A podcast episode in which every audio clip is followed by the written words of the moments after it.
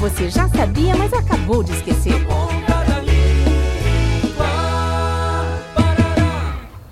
Ô pai, vem cá um cadinho. O que foi dessa vez, Jerusa? Não consigo achar minha boneca, pai. O senhor sabe onde tá? Deve estar debaixo da sua cama, junto daquela bagunça. Ô menina bagunceira, nunca vi igual.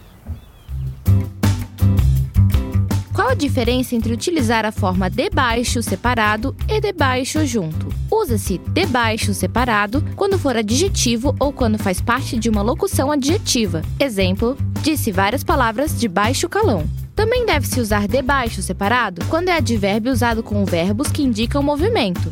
Exemplo: a bola veio de baixo para cima. Já o uso de debaixo junto acontece quando a ideia é de lugar.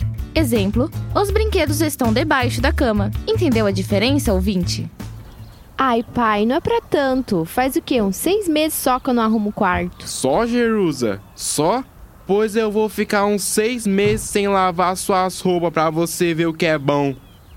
Na Ponta da Língua. Iniciativa do curso de Publicidade e Propaganda da Univale. Realização: Escola de Artes, Comunicação e Hospitalidade. Apoio Rádio Educativa Univale FM.